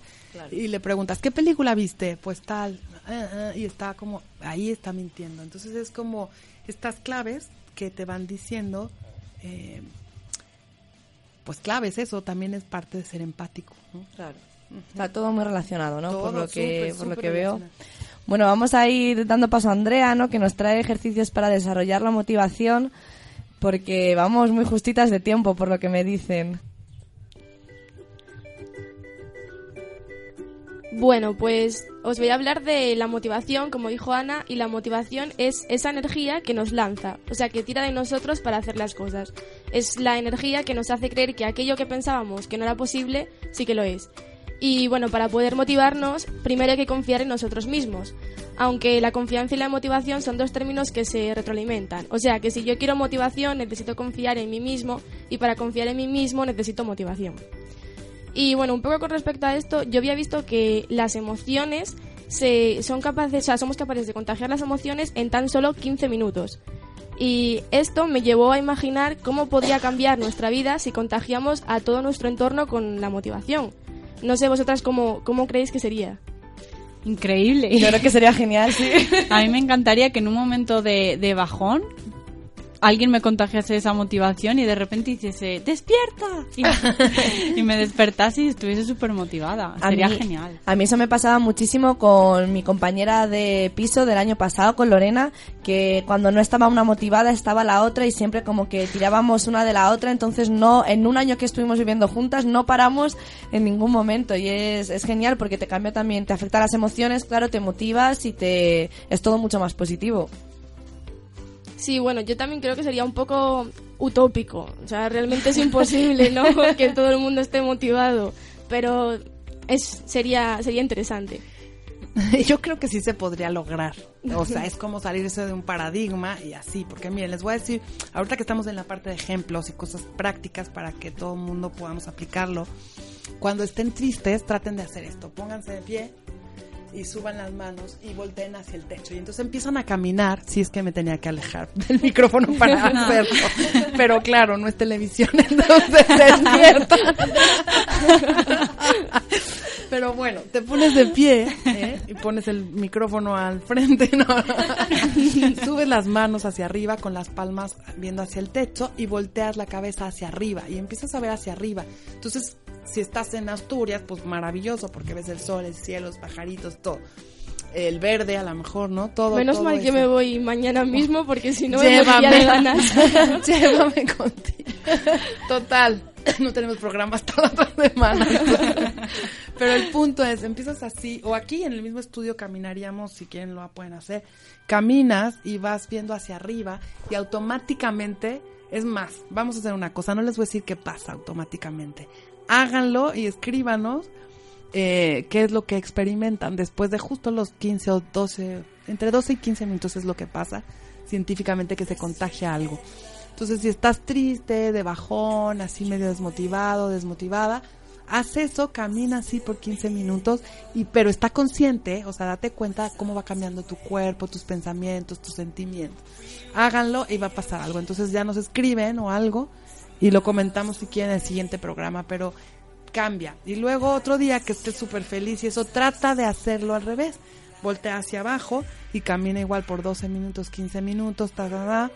¿sabes? Porque tampoco es tan bueno estar súper feliz todo el tiempo, ni súper, o sea, eso no se puede, es como el equilibrio. No puedes tomar una decisión buena ni estar en tu centro si estás hiper feliz o hiper triste, ¿no? Entonces, para que tú veas y te vayas conociendo y apunta, como decíamos al principio, apunta qué emoción es y cómo la sentiste, cómo se manifestó. Bueno, ahora como el programa de hoy es así un poco más práctico, yo también os quería dejar unos ejercicios de automotivación que bueno, seguro que nos vienen muy bien para esos momentos en los que estamos un poco más pesimistas o, o bueno, por ejemplo, en época de exámenes que se acercan. Ah, sí. Y bueno, el primero es hablar con energía. Y esto se tiene que hacer pues para cualquier tarea y sobre todo las menos inspiradoras, porque es bueno que hablemos primero de ellas con energía y así ayudarnos a, a querer hacerla. Voy a estudiar. Le Eso. dice súper alegre. Bueno, ahí es un poco difícil hacerlo, pero se puede intentar. Otra cosa es aumentar el deseo. Imaginando tu potencial hecho realidad en un futuro, aumentas tu motivación para poner en marcha tus planes. Un ejemplo es, por ejemplo, alguien que diga, pues yo quiero estudiar medicina. Y no se queda solo ahí, sino que dice, pues quiero estudiar medicina porque quiero salvar muchísimas vidas. Y creo que no hay mayor satisfacción en, la vida que eso, que poder salvar la vida de alguien y como médico pues puedo salvar de muchísima gente. Una forma está aumentando su deseo y se está motivando a hacerlo.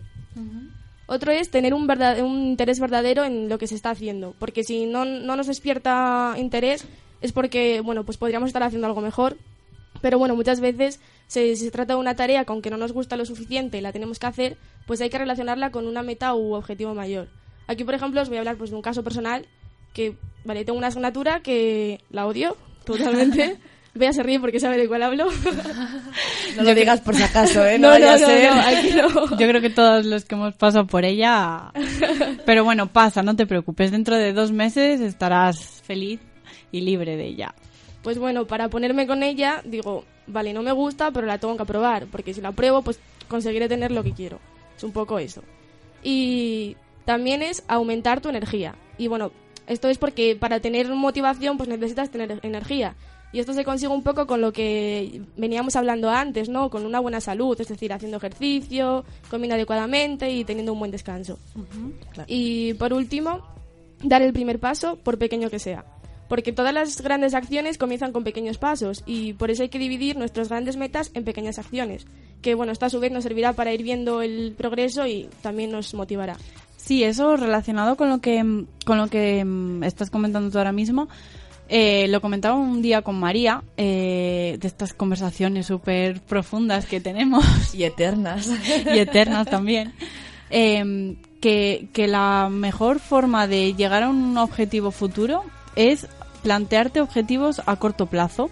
Entonces, si yo, por ejemplo, quiero ser periodista, primero quiero, eh, tengo que aprobar la carrera, ¿no? O incluso, vale, vamos a quitar, no tanto, pero vamos a ir aprobando asignaturas como tú, una que no te gusta, ya, pero es que si la apruebas vas a pasar al siguiente curso, vas a conseguir ser periodista y de ahí vas a conseguir hacer prácticas, vas a conseguir un trabajo. Bueno, esto es algo muy utópico, ¿no? Lo típico de conseguir trabajo, de ser periodista, ¿vale? Pero es que lo puedes hacer en tu día a día.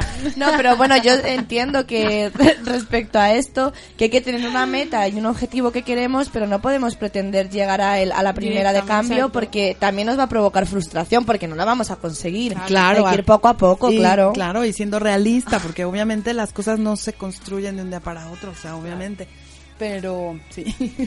Por favor, Andrea, Continúa, continúa. Bueno, yo aunque os he traído estos ejercicios, también no quería olvidar que cada vez es más común llevar a cabo técnicas de motivación en grupos para las empresas. Y bueno, esto ocurre porque está demostrado que cuando trabajamos con motivación, pues somos más productivos. Por eso, yo he querido traeros un pequeño fragmento de la película El año de la garrapata, en la que parodia la técnica de motivación japonesa de impacto. Todos sabemos para qué estamos aquí hoy, ¿verdad? ¡Para vender! No sé si creérmelo. A ver, por ejemplo, usted. ¿Usted qué va a hacer hoy? Voy a vender un montón. No. Usted no va a vender nada porque usted no está nada motivado. Usted, Fonseca, es el típico mierdecilla que no sería capaz de vender un puto helado en una puta excursión de niños. No, señor, voy a vender mogollón. ¿Estás seguro, mierdecilla? Sí, señor, voy a vender mogollón. ¡No te oigo! Voy a venderlo todo. Dilo con un par de huevos. Voy a venderlo todo. Más alto, Fonseca. Voy a venderlo todo. Con un par de cojones, Fonseca. Voy a venderlo todo. Muy bien. ¿Y vosotros qué vais a hacer hoy? ¡No os oigo! ¡En pie! ¡En pie, hijos de la gran... Bueno, Qué oportuno el corte. Creo que todas sabemos cómo seguía. Pero como vemos, es un ejemplo exagerado. Pero me parecía muy interesante, ya que como eh, vamos a hablar de la manipulación emocional, o bueno, estaba pensado, pero como estamos un poco fuera de tiempo, no sé si dará. No, yo creo que vamos a hacer otro programa con ello porque, o por lo menos incluirlo en algún otro programa, porque no podemos des- no tocarlo porque ya nos lo hemos preparado y es muy interesante, pero es que era tan interesante este que es que se nos ha ido de, de las Nos manos. pasa lo, mismo siempre. Siempre, De un siempre. programa vamos sacando otro, no vamos a terminar con el bloque de las emociones, ¿eh? Y además nos queda algo muy importante para estos últimos cinco minutillos, que es un ejercicio que nos tenía preparado Shana sobre inteligencia emocional. Que si no nos da tiempo, a lo mejor hay que dejarlo para el siguiente programa. O. ¿Sí? ¿Lo mejor dejamos? no es, Ana. Pues ¿Cómo sí, lo ves? podríamos hacerlo como más rapidillo. Vale, si lo Pero- hacemos nada, tenemos cinco minutitos. Vale, en si veis que es viable y ya nos despedimos. Vale. Venga, entonces, a ver, venga. Tomen una hoja de papel todas, si quieren. Y aquí puse en la mesa unos colores, ¿vale? Ahora estamos cogiendo el papel, yo os retransmito, ¿vale? Estamos haciendo hueco en la mesa porque no teníamos demasiado. A ver, este rollo... es- ¿Cogemos es que- un color? Espera, primero fíjense. Vale. Esto que pasó, pues causa un poco de estrés, ¿no? Teníamos el plan de terminar a tal hora, tal, no sé cuánto. Bueno, entonces escucha la música que acaban de poner ahora, cierra los ojos, ¿ok? Y siente esta música. Me voy a quedar callada un minuto aquí con mi celular, voy a checar con mi móvil. Inhala profundo, profundo. Exhala abriendo la boca y con un sonido. Ah. Otra vez, inhala más largo, más lento y más profundo, retén. Y exhala. Ah, suelta el cuerpo y escucha la música. Me voy a quedar callada.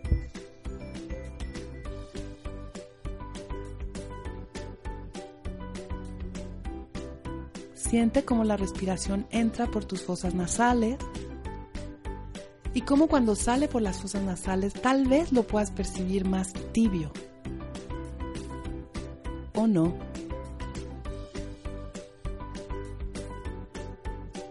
Siente esa música que va entrando por tus oídos y como si cada nota y cada sonido y cada onda vibratoria entra en tu cuerpo Imagina, visualiza como si fuera un dibujo, cómo entra todas tus células, a tu cuerpo, a tu sangre, a cada espacio entre cada célula. Visualiza de qué color sería.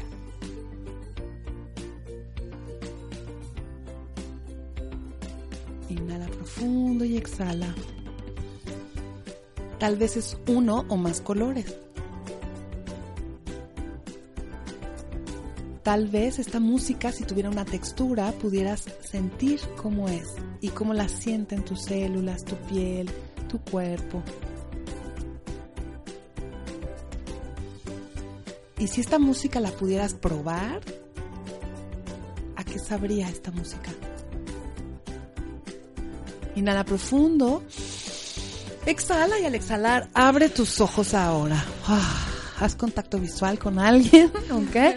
Y no hables. Toma un color o colores, los que tú quieras, y dibuja esta música, lo que sentiste, lo que oliste, cómo lo sentiste con el tacto, lo que quieras dibujar, pero con tu mano no dominante. Es decir, si tú eres diestra, vas a tomar, vas a tomar el color con la mano izquierda. Y si eres zurdo o zurda, con la derecha. Háganlo.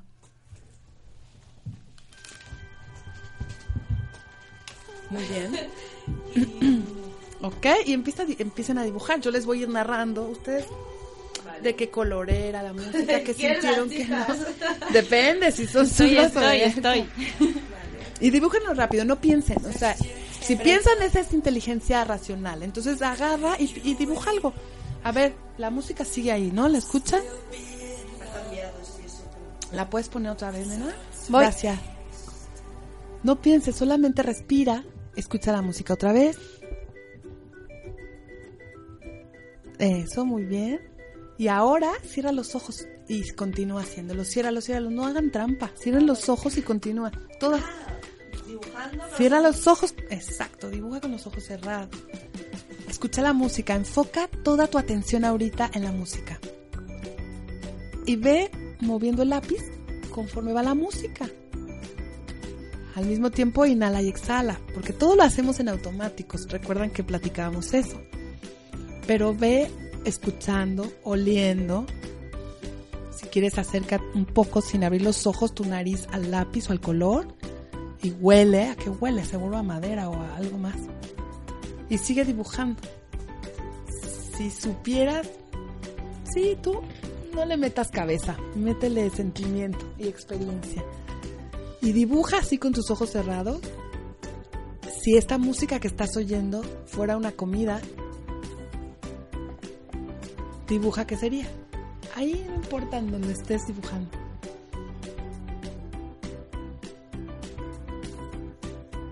Y respira, inhala y exhala. Inhala y exhala. Y para. Abre los ojos inhalando y al exhalar ábrelos y ve qué dibujaste. Compártenos qué hiciste tú. Madre mía. Esto hay que escanearlo y subirlo, ¿eh? Claro, para que se pueda ver. El, el mío es amarillo y casi no se ve, pero lo puedo describir. A ver, A ver, alguien. Bueno, venga, empiezo yo. Yo elegí los colores eh, verde y naranja. A mí esta música constantemente cuando estábamos al principio me decía verde y naranja, no sé por qué. Y mm, bueno, he hecho una especie de espirales, una especie de serpiente, con unas burbujas subiendo hacia arriba. Me iba imaginando eso, no, no parece mucho luego en el papel, ¿vale?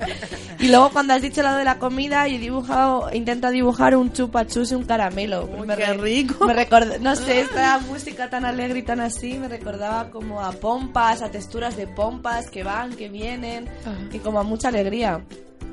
Está muy bien. ¿Tú, nena, qué hiciste? A mí es que me salió un poco peor porque sí que hubo un momento como que no, no era capaz de, de seguirlo. Pero hice como una especie de, de ondas, ¿no? O sea, en que van hacia arriba y hacia abajo y, unas es- y un- una especie de espiral. ¿Y ¿Qué color utilizaste? El, bueno, mm, Rojo, ¿no? sí, rojo pero tirando más a clarito, o sea, Sí, como carmín, ¿no? Sí. Más o menos.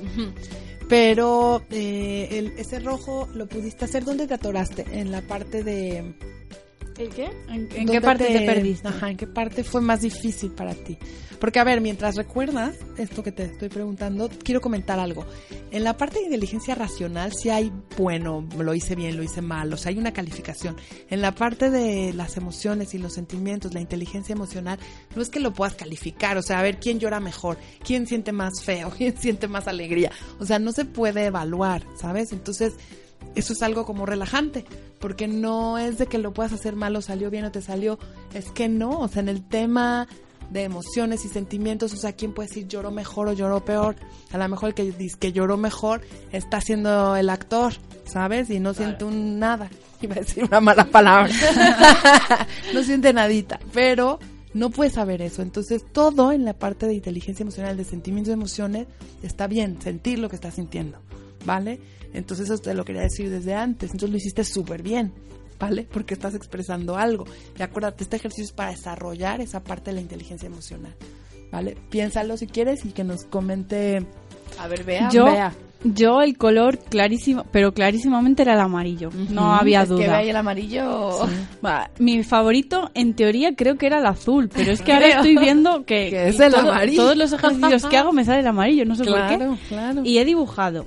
Eh, he dibujado estrellas, he dibujado olas, he dibujado mm, un sol. y- Alguien necesita naturaleza. Vámonos Es- a la playa, ya, por, por favor.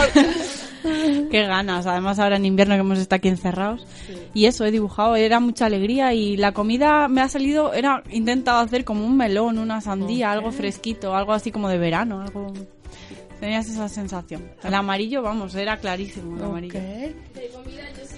Uy, espera, que estás muy... Uy, Ahí, perfecto. De comida sí que intenté dibujar pues una manzana o algo así de fruta también, pero bueno, que lo intento como era con la izquierda pues quedó un poco raro. La intención es Claro, Claro, porque es- justo el hacerlo con la mano no dominante Claro. es razonal, o sea, la- el IQ es, pues yo escribo con la derecha, soy diestra. El, el cambiarte el paradigma y ahora si eres diestra, hazlo con la zurda, fu, ya empieza la mente de no me va a salir, qué demonios, como que cierres los ojos, que, sabes, en pasa un proceso, pero el hacer esto, como lo que no estás acostumbrada a hacer normalmente, pues te ayuda muchísimo a conectar con la inteligencia emocional. Espero que les haya gustado y háganlo. Pues, está increíble que subieran estos. Claro, los dibujos. Claro, y entonces pues po- poder compartirlo. Pero luego esto es, o sea, es un ejercicio que sirve, o sea, si tú lo haces continuamente sirve para desarrollar o hay como una lectura de lo que tendemos a hacer. O sea, como- hay varias cosas, haz de cuenta. Esto fue cinco minutos, Claro. ya nada más menos de cinco minutos, porque nada más nos queda eso. Pero es esta parte primero, conectas, hablas de las emociones, o sea, profundizas, ¿no? Claro. Y luego, si tú lo vas haciendo en tu casa todos los días con, con música, con- depende de lo que vayas a trabajar, ¿no?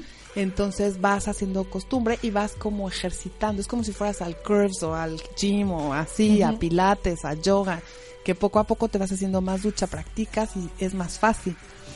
Entonces fortaleces esta inteligencia emocional, pero al final hay una lectura, o sea, del color, de lo que es cromoterapia, de lo que quisiste exponer, de qué te recuerda con la niñez o por qué ahorita, en el caso de Bea, ¿no? ¿Por qué el, el color amarillo en este momento de tu vida? ¿Qué está pasando? Entonces ya ahí continuamos la terapia. Entonces esto es como para empezar, puede ser una manera de empezar una terapia, ¿no? Vale, vale, Y- esa era mi duda. pero claro, o sea, obviamente, pues en cinco minutos, menos de cinco minutos no se puede. A ver, esto lo hemos hecho para dejar al oyente con ganas de más. Claro. y, el Y próximo que se, claro, y que se unan a nuestra a nuestra sesión de, de lo que queramos hacer. Es verdad que tenemos una Eso, sesión que, que pendiente. tenemos a gente que quiere de que vamos, es que tiene unas esperanzas puestas, vamos, yo tengo unas ganas de verdad. Yo también, la verdad, hay que organizarlo, eso es otra cosa que tenemos Estamos que pendientes con eso, ¿no? Sí, estamos Sí, en ello, a ver urge. si conseguimos el sitio, es lo único que nos falta, porque gente tenemos así. Sí.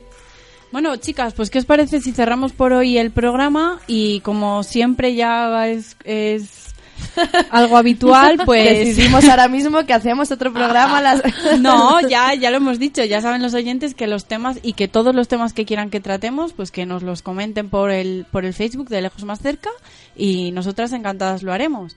Y aparte, pues lógicamente seguir hablando de todas estas cosas que nos tienen tan intrigadas y tan fascinadas, porque cada vez más y, y te- tenemos un hambre que vamos, que no, no- no nos saciamos nunca. Esto es alucinante. Así que bueno, solo queda despedirnos.